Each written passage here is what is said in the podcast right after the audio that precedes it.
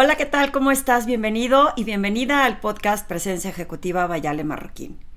Hoy vamos a hablar de cómo ser 10% más feliz.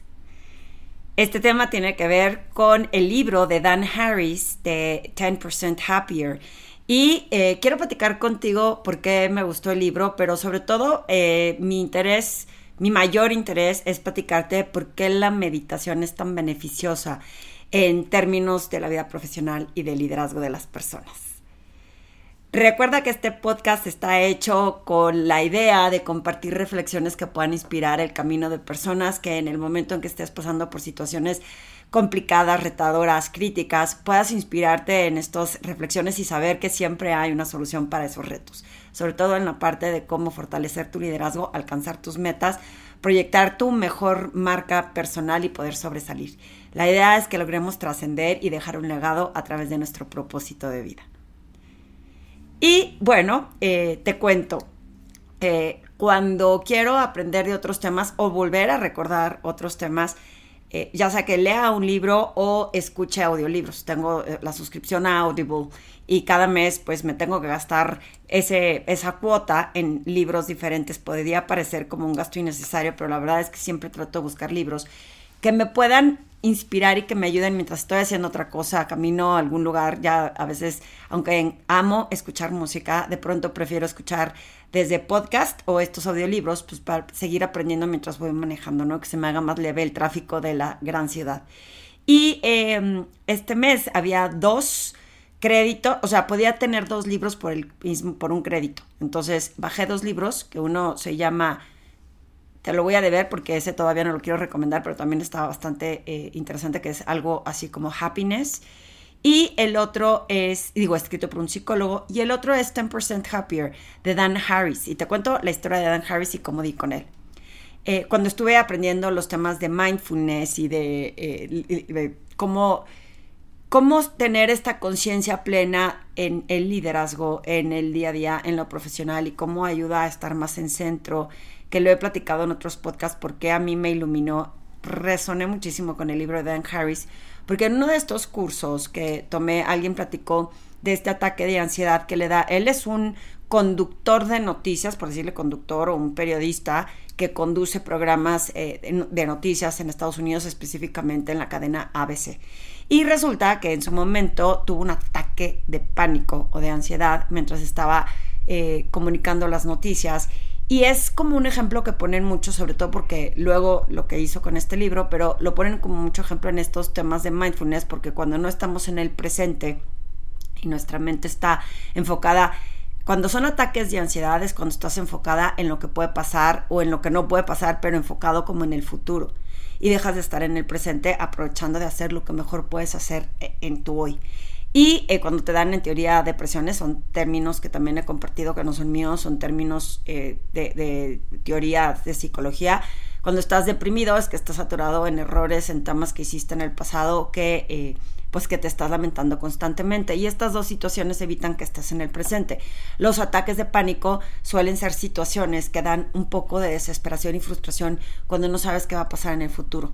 Y entonces evita que estés en ese presente. Y a Dan Harris lo que le pasó es que mientras estaba comunicando las noticias, su mente estaba en otro lado y de pronto pues tiene que acabar pronto eh, como entrega las noticias. Y estoy segurísima, bueno, no, me queda claro que a mí he tenido varios ataques eh, de pánico o de ansiedad, eh, unos menos graves que otros, pero el primero fue cuando estaba en preparatoria, que estaba en un concurso, en preparatoria no, creo que estaba a inicios de la carrera, y estaba en un concurso de, estudiantes, de, de liderazgo, y resulta que me pidieron contestar una pregunta y cuando piso el escenario y lo que veo es a la gente, me entró un ataque de pánico y la pregunta que era muy sencilla la contesté súper a prisa. Me salí corriendo y obviamente eso me quitó un montón de puntos como para que pudiera yo estar en la terna de las ganadoras. Eh, no se me va a olvidar porque fue una sensación espantosa y cuando analizo la pregunta que me hicieron y era tan sencilla, no podía yo creer por qué me, me dio ese ataque. Hoy haciendo la reflexión, claro que estaba preocupadísima por toda la gente que me estaba viendo y lo que estuvieran pensando de lo que fuera a contestar. O porque está demasiado preocupada por contestar lo correcto para ese concurso y dejé de, pues, de compartir el valor de lo que yo realmente era.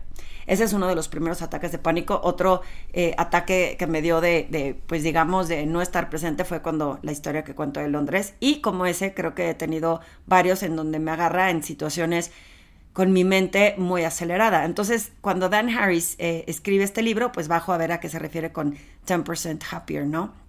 Y, cuenta toda su trayectoria, que eso es lo que me parece súper interesante, de lo difícil que ha sido para él o fue para él entender esta parte de la meditación después de su ataque de pánico que le dio. Cuenta miles de retos a los que se enfrentó, desde cómo cayó también en las drogas, desde cómo las dejó, desde cómo se fue eh, metiendo más a fondo en, en entender la profundidad, valga la redundancia de los conceptos desde religiosos espirituales hasta llegar a por qué la meditación le ha funcionado a él y cómo le ha ayudado a ser 10% más feliz. Y si va sumando ese 10%, él pone un ejemplo, una analogía, que si pones ese ejemplo de 10% más feliz, pues es como recibir el 10% de, de, intereses, como retorno a la inversión de tu dinero es un montón, el 10%. Y si vas acumulando, pues se va haciendo como progresivo y vas siendo cada vez más feliz.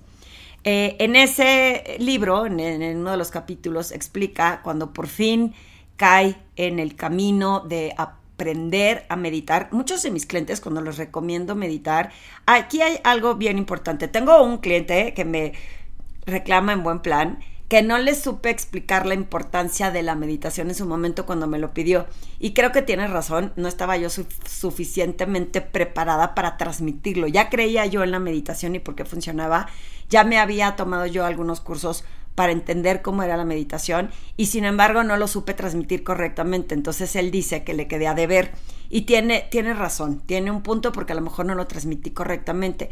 Y eh, te voy a explicar también cuando leo el libro por qué me hace sentido. Pero yo siempre estaba buscando el cómo meditar. Habían dicho que la meditación tenía muchos beneficios, que era eh, pues muy benéfico en muchos aspectos y cómo moldeaba el cerebro. Y eso me llamaba la atención en cómo cambiar estos patrones o creencias desde el cerebro y no simplemente pensar que te tomas una pastilla y te vas a curar de algo sino que la meditación iba a causar una transformación en lo que era en mi comportamiento. Yo en lo personal digo que la meditación y el estar más consciente de mi presente ha ayudado a que tenga menos prisa, a, a, que pueda tener más claridad de lo que quiero decir, a responder en lugar de reaccionar y vienen todas las demás herramientas que hablamos de inteligencia emocional, de cómo estoy consciente del impacto que tienen mis palabras en otros, eh, cómo intencionalmente escojo eh, mis acciones basada en cómo compartir valor, pero tiene que ver con mindfulness, con cómo estoy consciente y de por qué lo estoy haciendo, no nada más hacerlo en automático y en autopiloto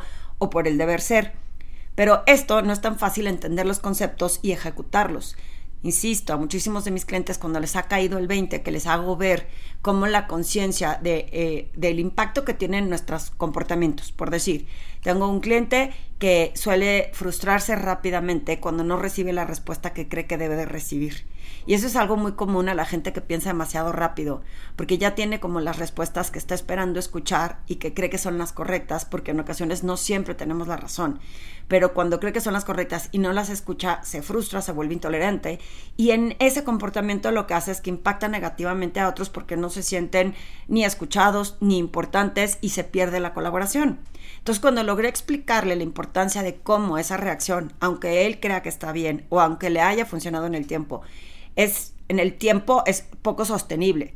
O sea, va a tener un impacto en su liderazgo porque lo van a dejar de escoger porque no hace sentir bien a las personas. Todos sabemos que un líder, o sea, una cosa es tener autoridad y ser autoritario y otra cosa es decir soy un líder que puede influir positivamente en otros y que genera esa colaboración. Si eso empieza a mermar en una persona, no va a alcanzar grandes puestos porque no va a ser influyente.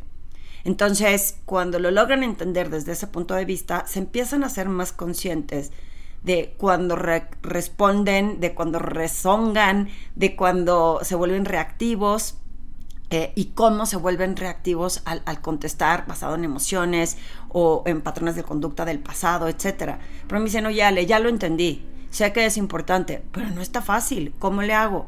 Para mí, la salida y la medicina es la meditación pero muchos me dicen, Ale, pero híjole, la meditación se me hace bien difícil. Yo no logro aquietar mis pensamientos, yo no logro estar en un lugar si no estoy haciendo algo productivo y me parece muy complicado poder llegar a este tema que hablas de la meditación. Y entonces yo he compartido, que lo compartí también en otro podcast, los libros que a mí me funcionaron porque terqué, terqué, terqué, terqué. Y les voy a decir por qué es bien importante para mí eh, en esa terquedad poder compartir lo que a mí me funcionó. Porque cuando yo estaba pensando en que quería meditar y que quería aprender a meditar, fue cuando en esa experiencia en Londres, es como cuando me lanzaron a esquiar en nieve la primera vez, que me pusieron, aparte estaba en jeans, imagínense, estaba yo en la carrera y había ido sin la ropa adecuada. Me dijeron, no te preocupes, este, con tus jeans y te pones una chamarra. Me pusieron los esquís y me metí unos guamazos, pero nadie me explicó la técnica.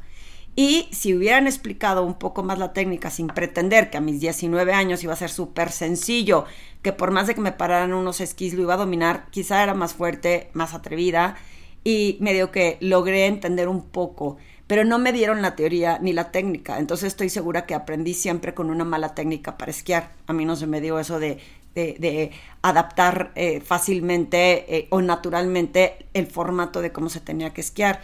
Y me pasó lo mismo con la meditación.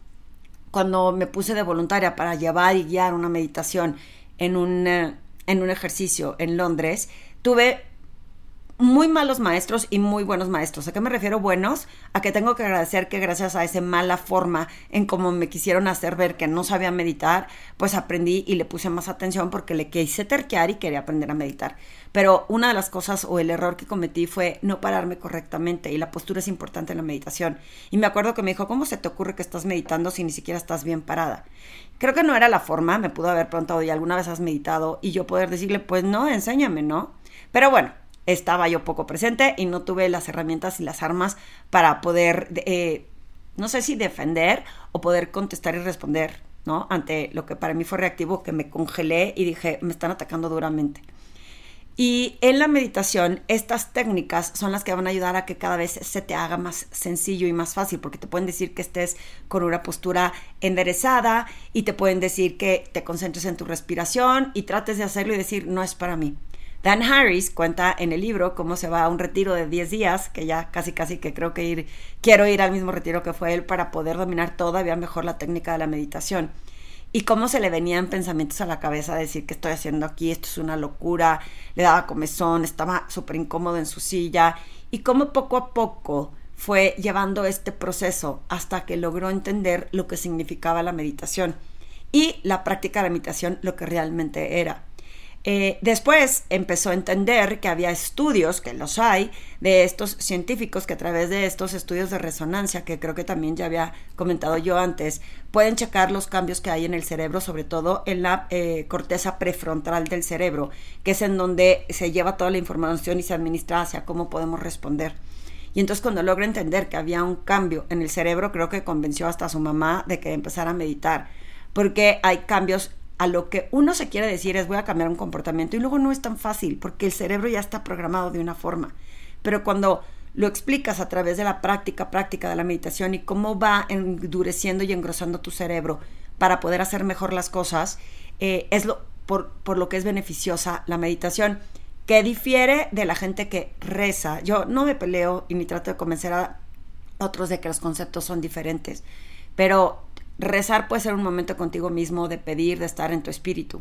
La meditación es más bien como pones tu mente en blanco y te concentras en el presente.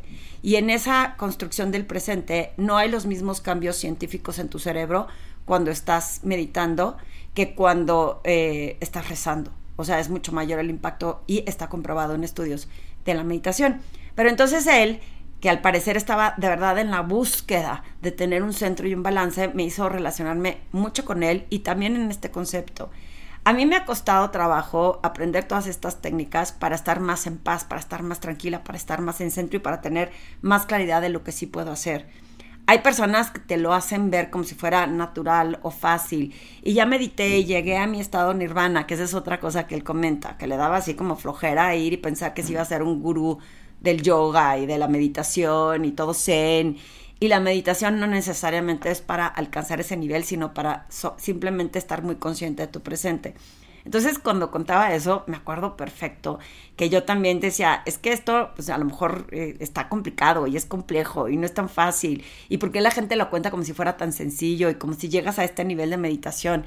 Y la realidad es que agradezco muchísimo su libro, que de verdad recomiendo que lo lean o lo escuchen, porque lo cuenta con esta eh, transparencia de todos los errores que cometió en el intento de, de aprender, todos los errores que cometió en juzgar a personas que creían que, eh, que él creía que no eran suficientemente buenas y que le dieron unos baños de humildad de no juzgar de esa manera, que ese es el ego que nos invade. Y adicionalmente de todos esos otros que para él eran charlatanes, pero que a mí me dieron una visión de claridad, porque qué difícil confundirnos con gente que es famosa. Vuelvo al mismo tema del, al tema, perdón, del influencer, que porque tiene miles de seguidores, 20 mil libros, miles de programas en tal lugar, y que finalmente lo que hablaba o lo que veía él es la inconsistencia que pues yo voy a repetir los nombres que dice él, yo personalmente no los conozco, sé que son famosos, pero tipo Deepak Chopra y habló también del que escribió el libro del secreto, este que te decía que podías visualizar todo lo que querías y tener todo lo que este, pudieras. Y cómo se daba cuenta eh, también otra persona que es famosa, eh, e-, Eckhart Tolle, si no me equivoco, que tampoco le pareció como tan coherente en su opinión. Y aparte era reportero de investigación, entonces se metía a fondo a investigar todo lo que tenía que decir. Y le parecía inconsistente en cómo estas personas, cuando dejaban el micrófono o la cámara, de repente dice que Deepak Chopra se volvía intolerante y frustrante. Y cuando lo enfrentaba y le decía, no, no, pero lo hago desde un punto de vista consciente y tal. Y la realidad es que queriendo, eh, eh, no, no se puede, somos humanos. O sea, yo siempre le digo a la gente cuando le invito a que medite, obviamente estoy más consciente, pero sé que caigo en trampas miles de veces de perder el control, de que las emociones me ganen. Eh, a mí me ha dado más paz porque poco a poco he estado más consciente del impacto de mis acciones. Pero en esa confusión de no voy a alcanzar la perfección y no voy a fingir pretendiendo decirle a la gente porque medite soy otra persona, y nunca caigo en las trampas, sino soy un ser humano que está buscando siempre poder estar y hacerle el bien a los demás. Y en ese hacerle el bien, pues hay momentos en que hay gente que dispara más rápido ciertas emociones en ti o hay situaciones en las que te sientes que te vuelves a regresar y por eso es importante seguir meditando para seguir construyendo este grosor en el cerebro que te puede permitir actuar de mejor forma.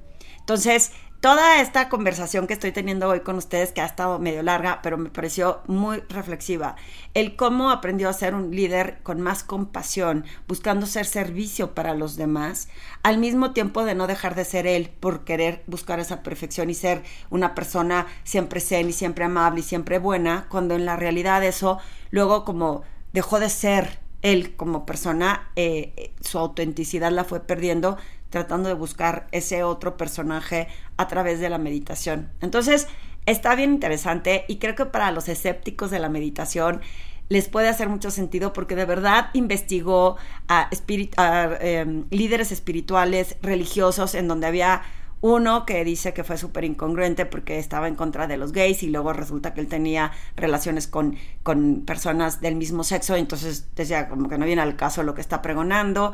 Eh, luego entrevistaba a otros líderes espirituales que no lo lograban convencer y luego fue dando con todos estos que sí le dieron como esta teoría que le dio la claridad de ver qué podía hacer, de ver cómo lo podía construir Estoy a punto de estoquearlo, de buscarlo, a ver qué más está haciendo el día de hoy, porque cuando terminó el libro todavía estaba como Anchorman en, en ABC. Cuenta toda su trayectoria de todos los retos que tuvo enfrentándose a diferentes jefes. Y mm, quiero ver qué está haciendo hoy, si sigue en las noticias o si, o si está haciendo este tema de 10% Happier, que me pareció muy aterrizado, muy humano, muy accesible a cualquier ser humano que queremos no solo aprender a meditar, pero que queremos buscar la meditación de manera de ser mejores seres humanos. Y para mí, en mi caso, de que pueda ser mejor líder. Así que ya estoy armando la posibilidad de eh, no nada más lanzarles los libros a la gente que me pide cómo aprendiste tú y lanzarles los libros, sino buscar yo este foro y yo buscar y ponerles los medios y a los instructores que nos pueden ayudar a meditar mejor, a tener claridad de por qué puede influir positivamente en nuestras mentes. Así que eh, estate atento si quieres más información de por qué meditar es bueno, de por qué tiene un impacto científicamente comprobado en tu cerebro y de por qué te hace un mejor líder. Estate atento porque estaré comunicando eh, sobre este proyecto que si bien ya lo tengo como bien tatuado en mi ser, que lo pueda poner más fácil para mis clientes y que lo puedan accesar, no nada más platicarles lo beneficioso que es, sino enseñarles, como digo yo siempre, no solo el qué, sino el cómo. Entonces, eh, 10% eh, Happier, Dan Harris, léelo, escúchalo o eh, sígueme para más información de por qué la meditación es algo que tienes que tener constante, de, así como ir al, gimnasio, la meditación es una práctica que debes continuar haciendo para seguir construyendo este camino de estar más en tu centro.